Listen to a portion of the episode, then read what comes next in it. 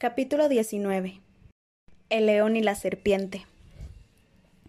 Durante las dos semanas siguientes, Harry tuvo la impresión de que llevaba una especie de talismán dentro del pecho, un secreto íntimo que lo ayudaba a soportar las clases de la profesora Umbridge y que incluso le permitía sonreír de manera insulsa cuando la miraba a los espantosos y saltones ojos.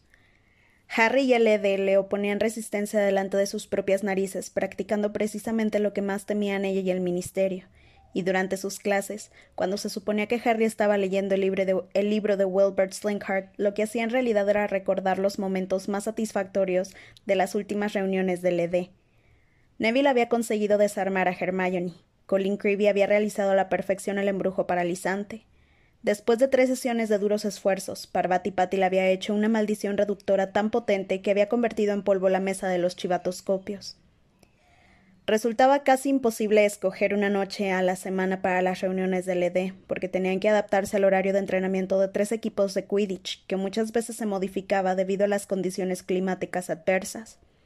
Pero eso no preocupaba a Harry. Tenía la sensación de que seguramente era mejor que sus reuniones no tuvieran un horario fijo. Si alguien estaba vigilándolos, iba a costarle mucho descubrir un sistema predeterminado. Hermione no tardó en idear un método muy ingenioso para comunicar la fecha y la hora de la siguiente reunión a todos. A todos los miembros del ED, por si había que cambiarlas en el último momento, porque habría resultado sospechoso que los estudiantes de diferentes casas cruzaran el gran comedor para hablar entre ellos demasiado a menudo. Entregó a cada uno de los miembros del ED un galeón falso. Ron se emocionó mucho cuando vio por primera vez el cesto, convencido de que estaba regalando oro de verdad. ¿Ven los números que hay alrededor del borde de las monedas? dijo Hermione mostrándoles una para que la examinaran al final de su cuarta reunión. La moneda gruesa y amarilla reflejaba la luz de las antorchas. En los galeones auténticos no son más que un número de serie que se refiere al duende que acuñó la moneda. En estas monedas falsas, sin embargo, los números cambiarán para indicar la fecha y la hora de la siguiente reunión. Las monedas se calentarán cuando cambie la fecha, de modo que si las llevan en un bolsillo lo notarán, Tomaremos una cada uno, y cuando Harry decida la fecha de la siguiente reunión, él modificará los números de su moneda, y los de las demás también cambiarán para imitar las de Harry, porque les he hecho un encantamiento proteico. Las palabras de Hermione fueron recibidas con un silencio sepulcral. Ella observó a sus compañeros que la miraban desconcertados. No sé, me pareció buena idea, balbuceó porque aunque la profesora Umbridge nos ordenara vaciar nuestros bolsillos, no hay nada sospechoso en llevar un galeón, ¿verdad? Pero bueno, si no quieren utilizarlas. ¿Sabes hacer un encantamiento proteico? le preguntó Terry Booth. Sí. Pero si eso. eso corresponde al nivel de éxtasis, comentó en un hilo de voz. Bueno, repuso Hermione intentando parecer modesta. Sí, supongo que sí. ¿Por qué no te pusieron en Ravenclaw? inquirió Ron mirando a Hermione maravillado. Con el cerebro que tienes. Verás, el sombrero seleccionador estuvo a punto de mandarme a Ravenclaw, contestó Hermione alegremente. Pero al final se decidió por Gryffindor. Bueno, ¿qué dicen? ¿Quieren usar los galeones? Hubo un murmullo de aprobación general, y los compañeros se acercaron al cesto para tomar su moneda. Harry miró de reojo a Hermione. ¿Sabes a qué me recuerda esto? No. ¿A qué? A las cicatrices de los mortífagos. Cuando Voldemort toca a uno de ellos, todos notan que les queman las cicatrices y así saben que tienen que reunirse con él. Sí, exacto, contestó Hermione con tranquilidad. De ahí fue de donde saqué la idea, pero te habrás dado cuenta de que decidí grabar la fecha en unos trozos de metal y no en la piel de los miembros del equipo. Sí, claro, lo prefiero así respondió Harry sonriente y se guardó un galeón en el bolsillo. Supongo que el único peligro de este sistema es que nos gastemos las monedas sin querer. Lo veo difícil, intervino Ron, que estaba examinando su galeón falso con cierta tristeza. Yo no tengo ni un solo galeón auténtico con el que confundirlo. Al acercarse el día del primer partido de Quidditch de la temporada Gryffindor contra Slytherin, las reuniones del ED quedaron suspendidas porque Angelina se empeñó en hacer entrenamientos casi diarios. Dado que hacía mucho tiempo que no se celebraba la Copa de Quidditch, el inminente encuentro había producido grandes expectativas y emoción. Como era lógico, los de Ravenclaw y los de Hufflepuff demostraban un vivo interés por el resultado del partido, pues ellos jugarían contra ambos equipos en el curso de aquel año. Los jefes de las casas de cada uno de los dos equipos enfrentados, pese a que intentaban disimularlo bajo un considerable alarde de espíritu deportivo, estaban ansiosos por ver ganar a los suyos. Harry comprendió hasta qué punto le importaba a la profesora McGonagall que Gryffindor venciera a Slytherin cuando la semana previa al partido decidió abstenerse de ponerles deberes. Creo que ya tienen suficiente trabajo de momento, dijo con altivez. Nadie dio crédito a lo que acababa de oír hasta que la profesora McGonagall miró directamente a Harry y Ron y añadió con gravedad. Ya me he acostumbrado a ver la copa de Quidditch en mi, en mi despacho, muchachos, y no tengo ningunas ganas de entregársela al profesor Snape. Así que empleen el tiempo libre para entrenar, ¿entendido? Snape tampoco disimulaba que defendía los intereses de su equipo. Había reservado tantas veces el campo de Quidditch para los entrenamientos de Slytherin que los de Gryffindor tenían dificultades para utilizarlo. También hacía oídos sordos a los continuos informes de los intentos de los de Slytherin de hacer maleficios a los jugadores de Gryffindor en los pasillos del colegio. El día que Alicia Spinett se presentó en la enfermería con las cejas tan crecidas que le impedían ver y le tapaban la boca, Snape insistió en que debía de haber probado por su cuenta un encantamiento crecepelo, y no quiso escuchar a los catorce testigos que aseguraban haber visto cómo el guardián de Slytherin, Miles Bletchley, le lanzaba un embrujo por la espalda mientras ella estaba estudiando en la biblioteca. Harry era optimista en cuanto a las posibilidades que Gryffindor tenía de ganar. Al fin y al cabo nunca habían perdido contra el equipo de Malfoy. Había que admitir que Ron todavía no había alcanzado el nivel de rendimiento que Wood habría aprobado, pero se estaba esforzando muchísimo para mejorar. Su punto débil era la tendencia a perder la confianza en sí mismo después de meter la pata. Cuando le marcaban un tanto se ponía nervioso y entonces era probable que le marcaran más goles. Por otra parte, Harry había visto a Ron hacer algunas paradas francamente espectaculares cuando su amigo estaba inspirado. En uno de los entrenamientos más, más, memorables, Ron se había quedado colgado de la escoba, agarrado con una sola mano, y le había dado una, una patada tan fuerte a la Quaffle para alejarla del aro de gol que la pelota recorrió todo el terreno de juego y se coló por el aro central del extremo opuesto.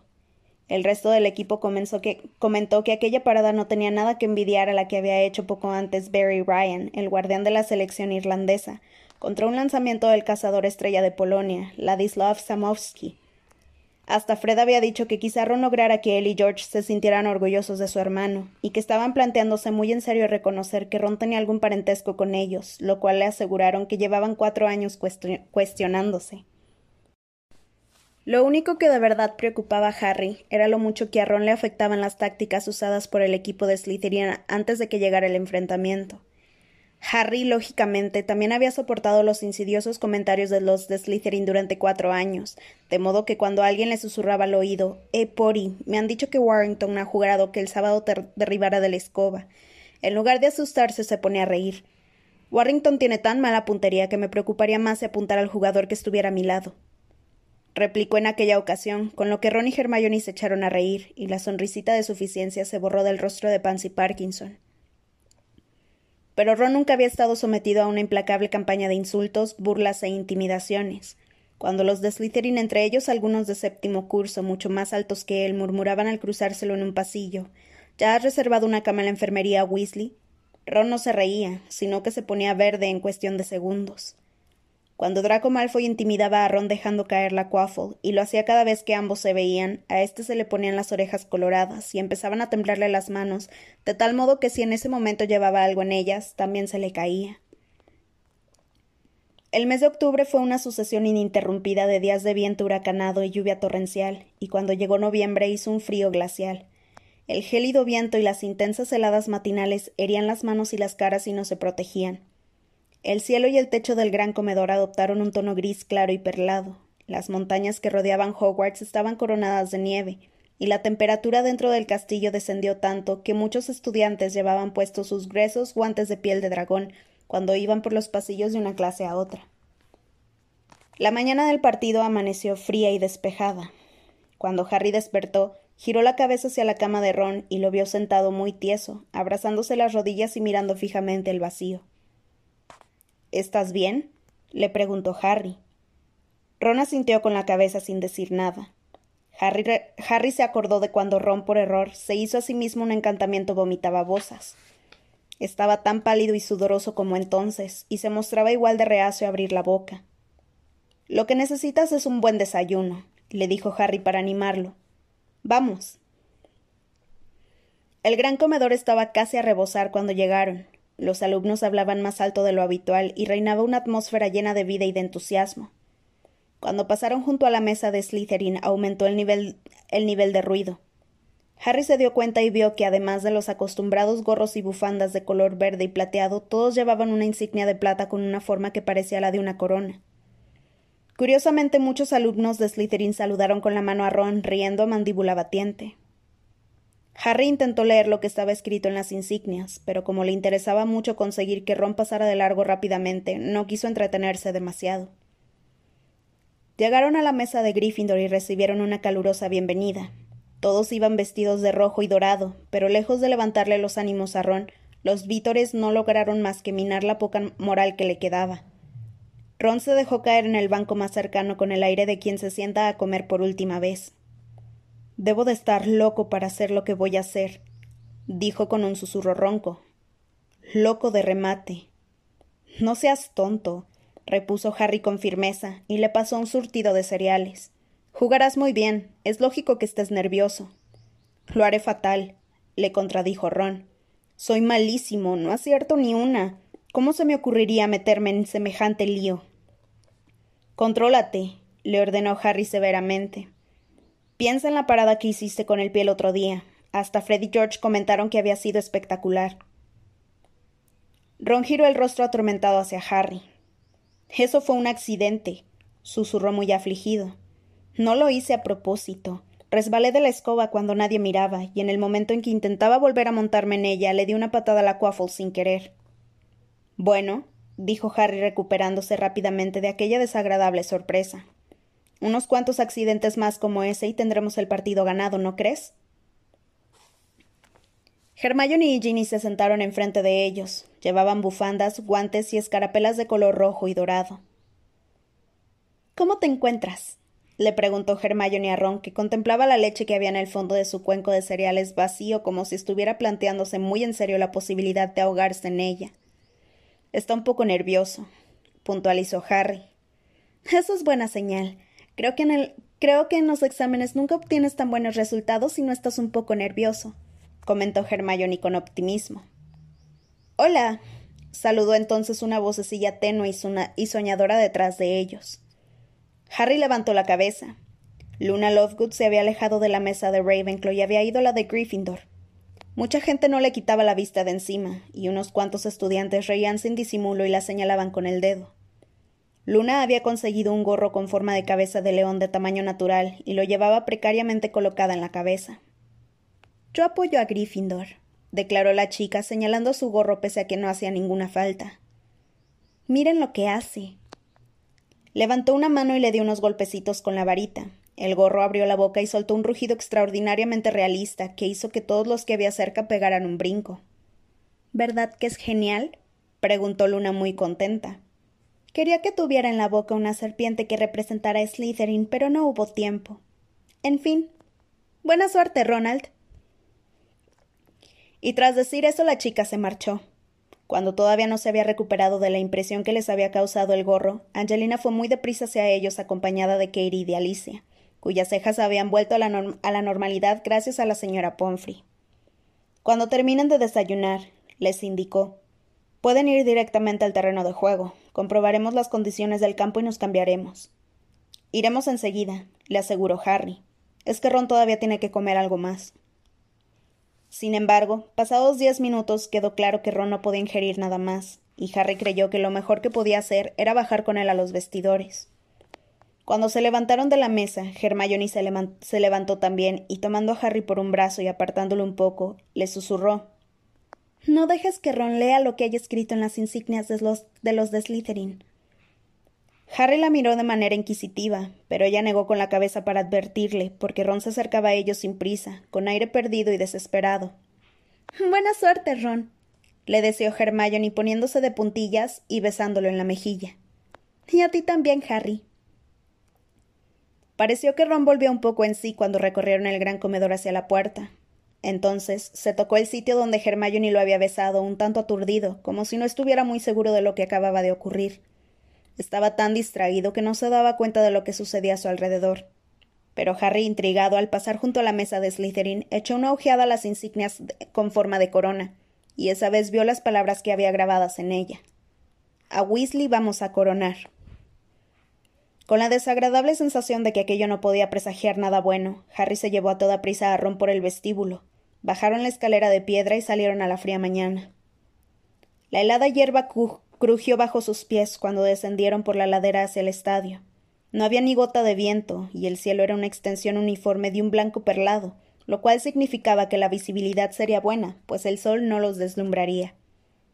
Harry le remarcó a Ron aquellos esperanzadores factores mientras caminaban, pero no estaba seguro de que su amigo estuviera escuchándolo. Angelina ya se había cambiado y estaba hablando con el resto del equipo cuando ellos entraron. Harry y Ron se pusieron las túnicas. Ron estuvo un buen rato intentando ponérsela del revés, hasta que Alicia se compadeció de él y fue a ayudarlo.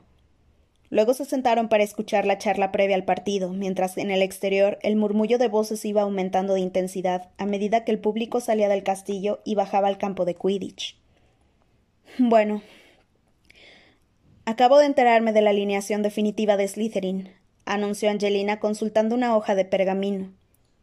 Los golpeadores del año pasado, Derrick y Boyle, ya no están en el equipo, pero por lo visto, Montague los ha sustituido por los gorilas de rigor, y no por dos jugadores que vuelen particularmente bien. Son, son dos tipos que se llaman Crabbe y Goyle. No sé mucho acerca de ellos. Nosotros sí, dijeron Harry y Ron a la vez. Bueno, no parecen lo bastante listos para distinguir un extremo de la escoba del otro, observó Angelina mientras aguardaba la hoja de pergamino. Pero la verdad es que siempre me sorprendió que Derek y Boyle consiguieran encontrar el camino hasta el campo sin necesidad de letreros. Crabbe y Goyle están cortados por el mismo patrón, afirmó Harry. Oían cientos de pasos que ascendían por los bancos escalonados de las tribunas del público. Había gente que cantaba, aunque Harry no logró entender la letra de la canción. Estaba empezando a ponerse nervioso, pero sabía que sus nervios no eran nada comparados con los de Ron, que volvía a presionarse el estómago con la mirada perdida en el vacío, la mandíbula apretada y la piel de un verde pálido. Ya es la hora, anunció Angelina con voz queda consultando su reloj. Ánimo, chicos, buena suerte. Los miembros del equipo se levantaron, se cargaron las escobas al hombro y salieron del vestidor en fila india hacia el luminoso exterior. Los recibió un fuerte estallido de gritos y silbidos, entre los cuales Harry seguía escuchando aquella canción, aunque en ese momento se oía amortiguada. Los jugadores del equipo de Slytherin los esperaban de pie en el campo. Ellos también llevaban las insignias plateadas con forma de corona. El nuevo capitán Montague tenía la misma constitución que Dudley Dursley, con unos antebrazos enormes que parecían jamones peludos. Detrás de Montague acechaban Crabbe y Goyle, casi tan corpulentos como él, parpadeando con pinta de estúpidos y blandiendo sus bates nuevos de golpeadores. Malfoy estaba a un lado, y la luz arrancaba destellos a su rubio pelo. Al ver a Harry sonrió y dio unos golpecitos a la insignia con forma de corona que llevaba prendida en el pecho. Dense la mano, capitanes, ordenó la señora Hutch que hacía de árbitro cuando Angelina y Montague se encontraron. Harry se dio cuenta de que Montague intentaba aplastarle los dedos a Angelina, aunque ella no hizo el más mínimo gesto de dolor. Monten en sus escobas. La señora Hutch se puso el silbato en la boca y pitó. A continuación soltaron las pelotas y los catorce jugadores emprendieron el vuelo. Harry vio con el rabillo del ojo cómo Ron salía como un rayo hacia los aros de gol. Harry subió un poco más y esquivó la primera bludger. Luego dio una, amplia vuelta por el terreno de juego mirando a su alrededor en busca de un destello dorado. En el otro extremo del estadio, Draco Malfoy estaba haciendo exactamente lo mismo. Y es Johnson, Johnson con la Quaffle. ¡Ah! ¿Cómo juega esta chica? Llevo años diciéndolo, pero ella sigue sin querer salir conmigo. Jordan, gritó la profesora McGonagall. Solo era un comentario gracioso, profesora, para añadir un poco de interés. Ahora ha esquivado a Warrington, ha superado a Montague. Ah, la bludger de Crabbe ha, ha golpeado a Johnson por detrás. Montague atrapa, atrapa la Quaffle. Montague sube de nuevo por el campo y una buena bludger de George Weasley le ha dado de lleno en la cabeza a Montague, que suelta la Quaffle. La atrapa Katie Bell.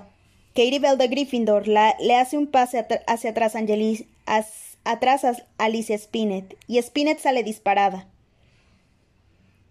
Los comentarios de Lee Jordan resonaban por el estadio, y Harry aguzaba el oído para escucharlos, pese al viento que silbaba en sus oídos y el barullo del público, que gritaba, abucheaba y cantaba sin descanso.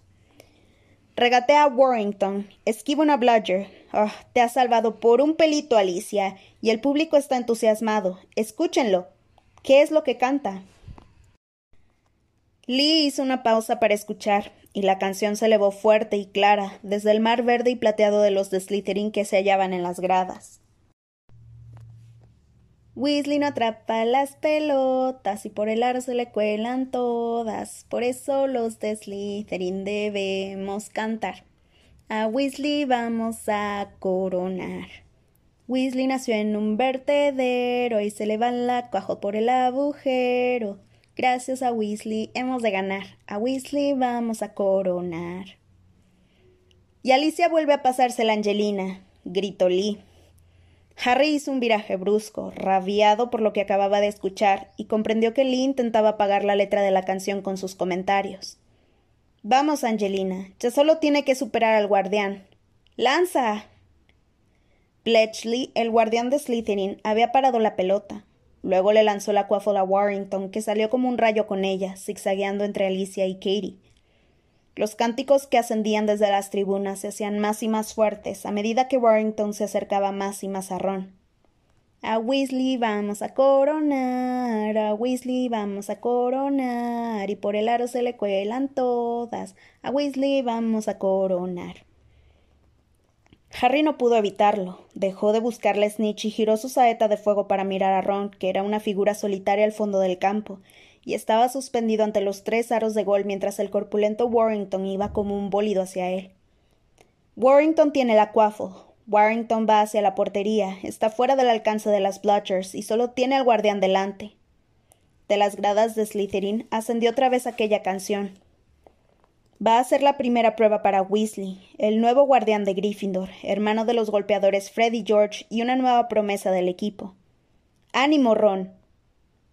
Pero un grito colectivo de alegría surgió de la zona de Slytherin. Ron se había lanzado a la desesperada, con los brazos en alto, y la Quaffle había pasado volando entre, entre ellos y había entrado limpiamente por el aro central de la portería de Ron. Slytherin ha marcado, sonó la voz de Lee entre los vítores y los silbidos del público. 10 a 0 para Slytherin. Mala suerte, Ron. Los de Slytherin entonaron la canción aún más fuerte. Gryffindor vuelve a estar en posesión de la cuafo, y ahora es Katie Bell quien recorre el campo. Gritó Lee con valor, aunque los cantos eran tan ensordecedores que apenas se le oía. ¿Qué haces, Harry? gritó Angelina al pasar a toda velocidad por su lado para alcanzar a Katie. ¡Muévete! Entonces Harry se dio cuenta de que llevaba más de un minuto quieto en el aire, contemplando el desarrollo del partido sin acordarse siquiera de la snitch. Horrorizado, hizo un descenso en picada y empezó de nuevo a describir círculos por el terreno de juego, mirando alrededor e intentando no hacer caso del coro de voces que llenaba el estadio. Harry no paraba de mirar hacia uno y otro lado, pero no había ni rastro de la snitch. Malfoy también describía círculos por el estadio igual que él. Hacia la mitad del campo se cruzaron, y Harry oyó que Malfoy cantaba. Weasley nació en un vertedero. Ahí va Warrington otra vez. Bramó Lee. Se la pasa Pusey. Pusey deja atrás a Spinett. Vamos, Angelina, tú puedes alcanzarlo. Pues no, no ha podido. Pero Fred Weasley golpea una bonita bludger. No, ha sido George Weasley. Bueno, ¿qué más da? Uno de los dos. Y Warrington suelta la quaffle. Y Katie Bell también la deja caer. Montague se hace con ella. Montague, el capitán de Slytherin, agarra la quaffle y empieza a recorrer el campo. Vamos, Gryffindor, bloquéalo. Harry pasó por detrás de los aros de gol de Slytherin y evitó mirar qué estaba ocurriendo en la portería de Ron. Al pasar junto al guardián de Slytherin oyó a Bletchley cantando a coro con el público. Pusey ha vuelto a regatear a Alicia y se dirige hacia los postes de gol. ¡Párala, Ron! Harry no tuvo que mirar para saber qué había sucedido. Hubo un terrible gemido en el extremo del campo de Gryffindor, acompañado de nuevos gritos y aplausos de los de Slytherin. Harry echó un vistazo hacia abajo y vio a Pansy Parkinson con su nariz chata delante de las gradas y de espalda al terreno de juego, dirigiendo a los seguidores de Slytherin que cantaban. Pero veinte a cero no era nada. Gryffindor todavía tenía tiempo para remontar el resultado o para atrapar la snitch. Unos cuantos tantos y volverían a ponerse por delante, como siempre. Harry estaba convencido de ello mientras se colaba entre los jugadores y perseguía un resplandor que resultó ser la correa del reloj de Montague. Pero Ron se dejó marcar dos tantos más, y Harry empezó a buscar la snitch con desesperación, casi con pánico. Ojalá pudiera atraparla pronto y poner así fin al partido. Katie Bell de Gryffindor dribla a Pusey, elude a Montague, buen viraje Katie, y le lanza la quaffle a Johnson. Angelina Johnson con la quaffle, ha superado a Warrington, va hacia la portería. Vamos, Angelina. Gryffindor ha marcado, 40-10 en el marcador. 40-10 para Slytherin y Pusey con la quaffle. Harry oyó los rugidos del ridículo sombrero con forma de cabeza de león de Luna Lovegood entre los vítores de Gryffindor, y eso lo animó. Solo les llevaban treinta puntos de ventaja. Eso no era nada. Podían remontar fácilmente. En ese momento Harry esquivó una bludger que Crabbe había lanzado contra él y reanudó su desesperado registro del campo en busca de la snitch sin perder de vista a Malfoy, por si éste daba señales de haberla divisado. Pero Malfoy, al igual que Harry, continuaba volando alrededor del estadio buscando en vano. Pusey se lanza a Warrington, Warrington a Montague. Montague se la devuelve a Pusey. Interviene Johnson. Johnson atrapa la quaffle. Se la pasa a Bell. Buena pasada. No, mala. Bell ha recibido el impacto de una bludger de Goyle de Slytherin y Pusey vuelve a estar en posesión. Pero Harry la había visto por fin. La diminuta snitch dorada estaba suspendida a unos palmos del suelo en el extremo del campo de Slytherin. Bajó en picada. Sin embargo, en cuestión de segundos, Malfoy descendió como un rayo hacia la izquierda de Harry. Draco era una figura borrosa, verde y plateada que volaba pegada a su escoba. La snitch bordeó el pie de uno de los postes de gol y salió disparada hacia el extremo opuesto de las gradas. Aquel cambio de dirección favorecía a Malfoy, que estaba más cerca. Harry giró su saeta de fuego y a partir de ese momento él y Malfoy fueron a la par. Volando a unos palmos del suelo, Harry soltó la mano derecha de la escoba y la estiró hacia el snitch. A su derecha, Malfoy también extendió el brazo, estirándolo al máximo, intentando alcanzar la bola.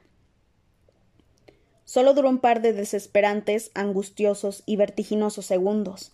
Los dedos de Harry se cerraron alrededor de la diminuta bola alada. Malfoy le arañó el dorso de la mano sin éxito. Harry tiró de la escoba hacia arriba, aprisionando la rebelde snitch en la mano, y los seguidores de Gryffindor gritaron de satisfacción. Estaban salvados. Ya no importaba que Ron se hubiera dejado marcar aquellos tantos. Nadie lo recordaría porque Gryffindor había ganado. Pero entonces.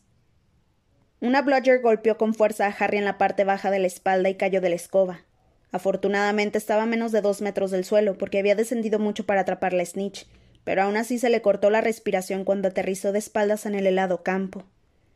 Enseguida oyó el estridente silbato de la señora Hutch, un rugido en las gradas formado por silbidos, gritos furiosos y abucheos, un ruido sordo y luego la desesperada voz de Angelina.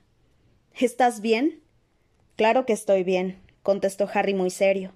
Le tomó la mano y dejó que Angelina lo ayudara a levantarse. La señora Hutch volaba hacia uno de los jugadores de Slytherin que estaba por encima de Harry, aunque desde donde él estaba no pudo ver quién era. Ha sido ese matón de Crab, dijo Angelina furiosa. Te ha lanzado la bludger en cuanto ha visto que habías atrapado la snitch. Pero hemos ganado, Harry. Hemos ganado. Harry oyó un bufido detrás de él y se dio la vuelta sin soltar la snitch. Draco Malfoy había aterrizado cerca. Pese a que estaba pálido por el disgusto, todavía era capaz de mirar a Harry con aire despectivo. Le has salvado el pellejo a Weasley, ¿eh? le dijo. Nunca había visto un guardián más estúpido. Pero claro, nació en un vertedero. ¿Te ha gustado la letra de mi canción, Potter? Harry no contestó. Dio media vuelta y fue a reunirse con el resto de los jugadores de su equipo, que entonces descendían uno a uno, gritando y agitando los puños, triunfantes. Todos excepto Ron, había desmontado de su escoba, junto a los postes de gol e iba despacio, solo, hacia los vestidores. Queríamos escribir un par de versos más, gritó Malfoy mientras Katie y Alicia abrazaban a Harry pero no se nos ocurría nada que rimara con gorda y fea. Queríamos cantarle también a su madre, ¿sabes? Hay que ser un desgraciado, dijo Angelina mirando a Malfoy con desprecio. Tampoco pudimos incluir pobre perdedor, para referirnos a su padre, claro. Entonces Fred y George oyeron lo que, lo que estaba diciendo Malfoy. Le estaban estrechando la mano a Harry, y de pronto se pusieron muy rígidos y se volvieron para mirar a Malfoy. No le hagan caso, exclamó Angelina sujetando a Fred por el brazo. No le hagas caso, Fred. Deja que grite todo lo que quiera. Lo que ocurre es que no sabe perder el muy creído. Pero a ti te caen muy bien los Weasley, ¿verdad, Potter? continuó Malfoy con una sonrisa burlona. Hasta pasas las vacaciones en su casa, ¿no es así? No entiendo cómo soportas el olor, aunque supongo que cuando te has criado con muggles, hasta ese tujurio de los Weasley debe de oler bien. Harry sujetó a George. Entretanto, Angelina, Alicia y Katie habían unido todas sus fuerzas para impedir que Fred se abalanzara sobre Malfoy, que se reía carcajadas. Harry buscó con la mirada a la señora Hooch, pero vio que todavía estaba amonestando a Kraft por aquel ataque ilegal con la Blotcher. A lo mejor, añadió Malfoy lanzando a Harry una mirada de asco antes de darse la vuelta. Es que todavía te acuerdas de cómo apestaba la casa de tu madre, Potter, y la posilga de los Weasley te recuerda a ella. Harry no se enteró de que había soltado a George, pero unos segundos más tarde ambos corrían a toda velocidad hacia Malfoy. Harry no se detuvo a pensar que los profesores lo estaban mirando. Lo único que quería era hacerle a Draco todo el daño que pudiera. No le dio tiempo a sacar la varita mágica, así que echó hacia atrás el puño en la que tenía la snitch y se lo hundió a Malfoy con todas sus fuerzas en el estómago. Oía chillidos de chicas, los gritos de dolor de Malfoy, a George que maldecía, un silbato y el bramido del público a su alrededor, pero nada de eso le importaba, hasta que alguien que estaba cerca gritó impedimenta, y Harry cayó hacia atrás por la fuerza del hechizo. No abandonó su propósito de machacar a puñetazos a Malfoy. ¿Qué demonios te pasa? gritó la señora Hooch cuando Harry se puso en pie. Por lo visto había sido ella quien le había lanzado el embrujo paralizante. Llevaba el silbato en una mano y la varita mágica en la otra, y había dejado abandonada su escoba a unos metros de allí. Malfoy estaba acurrucado en el suelo, gimiendo y lloriqueando, y sangraba por la nariz. George tenía un labio partido. Las tres cazadoras todavía sujetaban con dificultad a Fred, y Kraft reía socarronamente un poco más allá. Nunca había visto un comportamiento como este, al castillo, los dos, y directamente al despacho del jefe de su casa. Ahora mismo. Harry y George salieron del campo jadeantes y sin decirse nada. Los pitidos y los abucheos del público se debilitaron gradualmente hasta que ambos llegaron al vestíbulo, donde ya no se oía nada más que sus propios pasos. Harry se dio cuenta de que todavía había algo que se movía en su mano derecha, cuyos nudillos se había lastimado al golpear a Malfoy en la, mandíbula. Miró hacia abajo y vio las plateadas alas de la snitch que sobresalían entre sus dedos con la intención de liberarse. Tan pronto como llegaron a la puerta del despacho de la profesora McGonagall, ésta apareció en el pasillo, caminando a grandes zancadas hacia ellos. Llevaba una bufanda de Gryffindor, pero se la quitó del cuello con manos temblorosas antes de llegar a donde se hallaban Harry y George. Estaba furiosa. Adentro. les ordenó, y señaló la puerta. Harry y George entraron en el despacho. La profesora McGonagall se colocó detrás de su mesa, frente a los muchachos, temblando de ira mientras tiraba la bufanda de Gryffindor al suelo. ¿Y bien? Jamás había visto una exhibición tan vergonzosa. Dos contra uno. Explíquense ahora mismo. Malfoy nos provocó, respondió Harry fríamente. ¿Que los provocó? Gritó la profesora McGonagall golpeando la mesa con el puño. La lata de cuadros escoceses dio dio tal bote que cayó, se abrió y cubrió el suelo de tritones de jengibre. Él acababa de perder el partido, ¿no? Claro que quería provocarlos. Pero ¿qué demonios ha dicho que pueda justificar que ustedes dos. Ha insultado a mis padres, gruñó George, y a la madre de Harry. Y en lugar de dejar que lo, que lo solucionara la señora Hooch, ustedes dos deciden hacer una exhibición de duelo muggle, ¿verdad? bramó la profesora McGonagall. ¿Tienen idea de lo que. Harry y George giraron rápidamente la cabeza. Dolores Umbridge estaba plantada en el umbral, envuelta en una capa verde de tweed que acentuaba aún más su parecido con un sapo gigantesco, y sonreía de aquella forma asquerosa, forzada y siniestra que Harry había acabado por asociar con un desastre inminente. Hmm, ¿Necesita ayuda, profesora McGonagall? preguntó la profesora Umbridge con su dulce y venenosa voz. La sangre se agolpó en la cara de la profesora McGonagall. ¿Ayuda? repitió controlando la voz. ¿Ayuda como para qué? La profesora Umbridge entró en el despacho exhibiendo su repugnante sonrisa y se situó junto a la mesa de la profesora McGonagall. Verá, me ha parecido que agradecería la intervención de alguien con autoridad.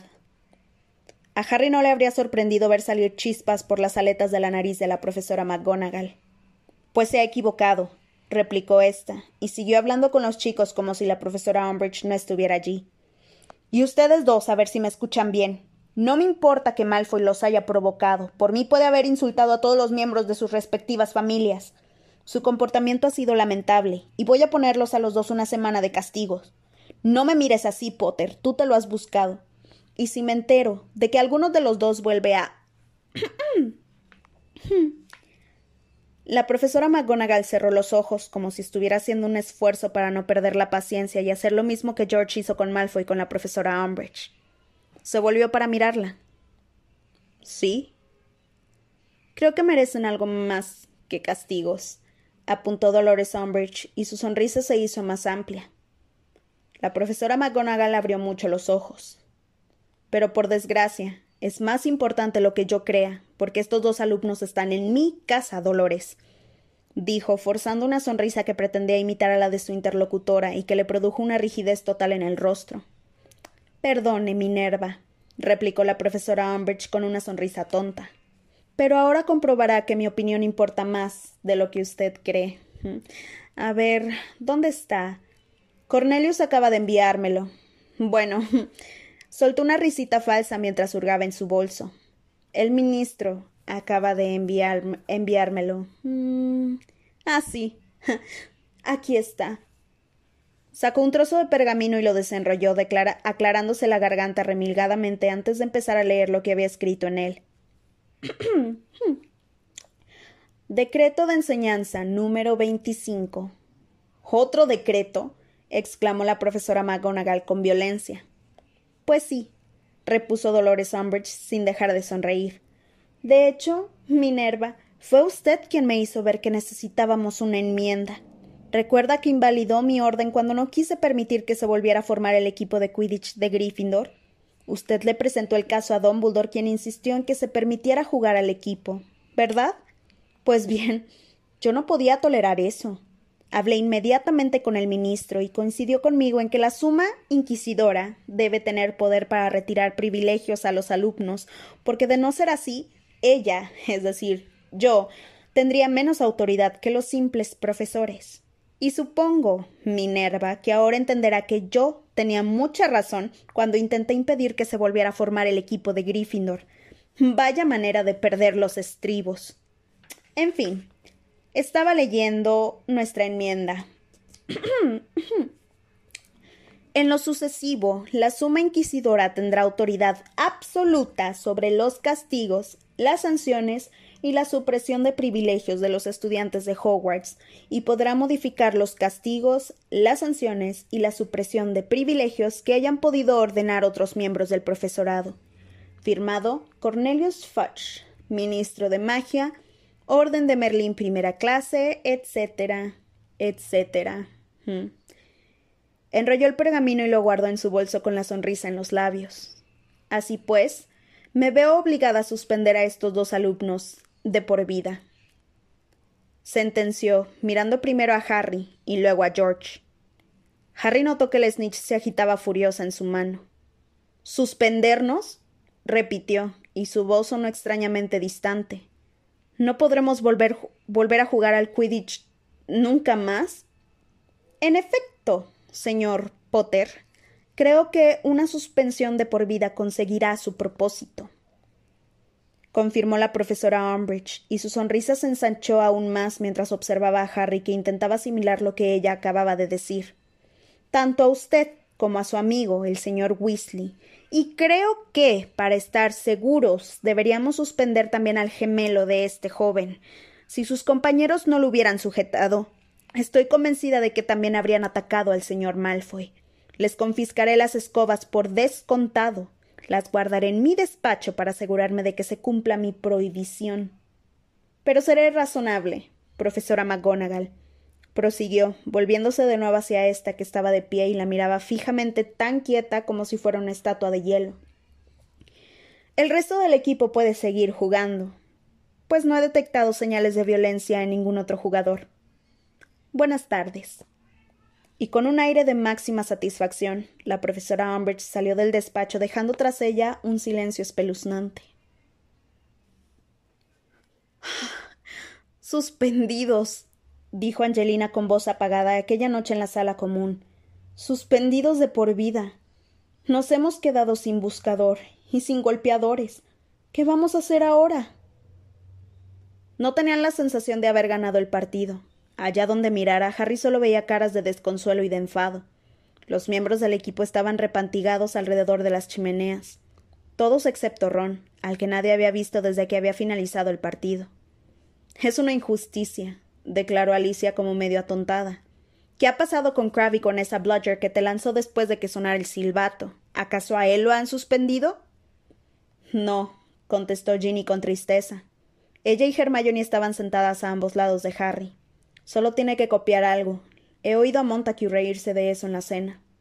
Y suspender a Fred cuando él no ha hecho nada, añadió Alicia furiosa, golpeándose la rodilla con el puño. No he hecho nada porque ustedes no me dejaron, intervino él con una expresión muy desagradable en la cara. Si no me hubieran sujetado, habría hecho puré a ese animal. Harry, abatido, se quedó mirando la oscura ventana. Estaba nevando. La snitch que había atrapado en el partido volaba en esos momentos describiendo círculos por la sala común. Los estudiantes la miraban como hipnotizados, y Cruchen saltaba de una butaca a otra intentando agarrarla. Iré a acostarme, anunció Angelina y se puso lentamente en pie. A lo mejor resulta que todo esto no es más que una pesadilla. A lo mejor mañana me despierto y me doy cuenta de que todavía no hemos jugado el partido. Alicia y Katie no tardaron en seguirla. Fred y George se fueron a la cama poco después y fulminaron con la mirada a todo aquel con el que se cruzaban. Ginny también se marchó enseguida. Harry y Hermione fueron los únicos que se quedaron junto al fuego. ¿Has visto a Ron? le preguntó Hermione con voz queda. Harry negó con la cabeza. Creo que nos está evitando. ¿Dónde crees que? Pero en aquel preciso momento oyeron un crujido detrás de ellos. El retrato de la señora gorda se abrió, y por el, y por el hueco entró Ron. Estaba tremendamente pálido y tenía nieve en el pelo. Al ver a Harry y a Hermione se quedó paralizado. ¿Dónde has estado? le preguntó ésta con inquietud levantándose de un brinco. Paseando, balbuceó Ron. Todavía llevaba puesto el uniforme de Quidditch. Debes de estar congelado, observó Hermione. Ven y siéntate aquí. Ron se acercó a la chimenea y se dejó caer en la butaca más alejada de Harry y esquivó su mirada. La snitch robada seguía, la snitch robada seguía volando por encima de sus cabezas. Perdóname, murmuró Ron mirándose los pies. ¿Por qué tengo que perdonarte? preguntó Harry por creer que podía jugar Quidditch. Respondió Ron. Voy a renunciar mañana por la mañana. Si renuncias, repuso Harry con fastidio, solo quedarán tres jugadores en el equipo. Como Ron lo miraba con extrañeza, Harry añadió Me han suspendido de por vida, y también a Freddy y a George. ¿Qué? gritó Ron. Hermione le contó la historia con todo detalle, porque Harry se sentía incapaz de volver a explicarla. Cuando hubo terminado, Ron parecía aún más angustiado. Todo ha sido culpa mía. Tú no me hiciste pegarle a Malfoy, replicó Harry con enfado. Si no fuera tan malo jugando al Quidditch. Eso no tiene nada que ver. Es que esa canción me puso histérico. Habría puesto histérico a cualquiera. Hermione se levantó, fue hasta la ventana para retirarse de la discusión y contempló la nieve que caía formando remolinos detrás del cristal. Basta, ¿me oyes? estalló Harry continuando la conversación. Ya hemos ya estamos bastante fastidiados y solo falta que tú te eches la culpa de todo. Ron se calló y se quedó mirando muy triste el empapado dobladillo de su túnica. Al cabo de un rato dijo con un hilo de voz Nunca me había sentido tan mal. Ya somos dos, contestó Harry con amargura.